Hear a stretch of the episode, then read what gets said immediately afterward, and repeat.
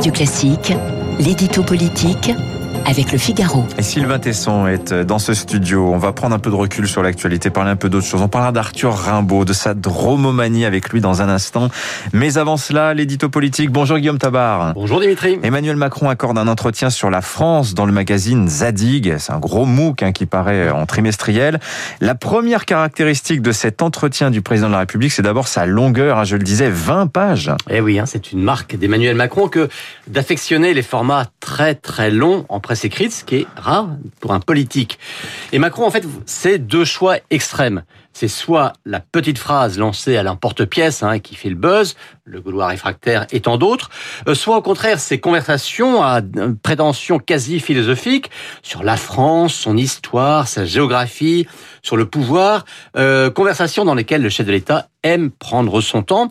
Et puis Macron, il aime brouiller les pistes hein, en suivant presque simultanément des registres radicalement opposés. Il y a deux jours, il était à l'Élysée avec les youtubeurs McFly et Carlito. Aujourd'hui, il est dans Zadig, euh, le magazine créé par Eric Fotorino, hein, que l'on connaît bien puisqu'il vient souvent ici à ce micro. Alors passons au contenu maintenant de l'entretien. Quel est le message du président de la République? Bah, Je dirais que c'est un message sur la France et un message sur lui-même.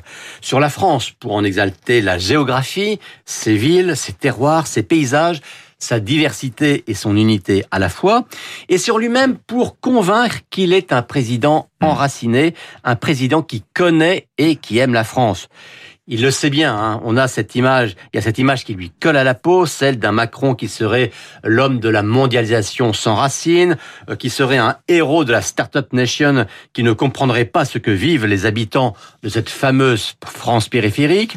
Il serait ce président étranger au territoire, hein, comme on dit maintenant. On entend tout cela depuis quatre ans. Eh bien, là, il en fait des tonnes, j'allais dire, pour corriger cette image.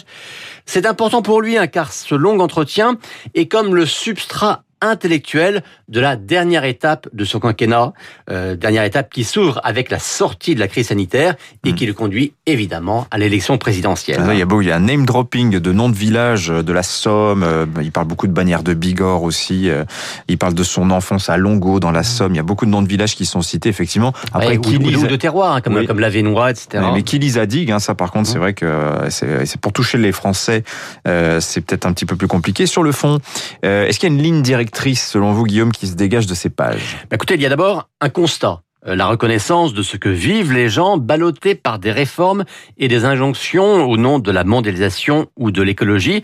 Certains y verront une prise de conscience. Il y a ensuite un combat qu'il veut mener, et là aussi on pourrait parler de prise de conscience, euh, combat contre la désindustrialisation du pays. Euh, on sent hein, que ce sera un des thèmes majeurs du Tour de France qu'il va commencer dans quelques jours, mais aussi de sa prochaine campagne. Et puis il y a enfin un appel au sursaut, au rebond, après tant de crises dont la crise sanitaire n'est que la dernière en date.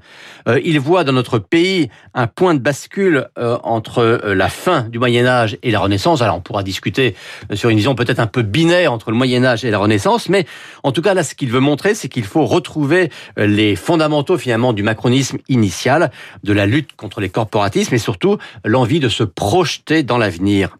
On sent qu'il veut finalement roder une sorte de diptyque. D'un côté, il y a un je vous ai compris adressé aux Français, et de l'autre un relançons le pays adressé aux mêmes Français. Alors c'est intellectuellement cohérent, mais comme depuis quatre ans, hein, le premier ennemi de Macron, ça reste finalement le mur des réalités. Voilà, il parle beaucoup de la France inquiète dans, dans ces pages, Emmanuel Macron. On en reparlera tout à l'heure avec François-Olivier Gisbert, qui sera avec nous à partir de 8h40. Merci Guillaume Tabar. Sylvain Tesson est dans ce studio. On va parler de Rimbaud. Ça va.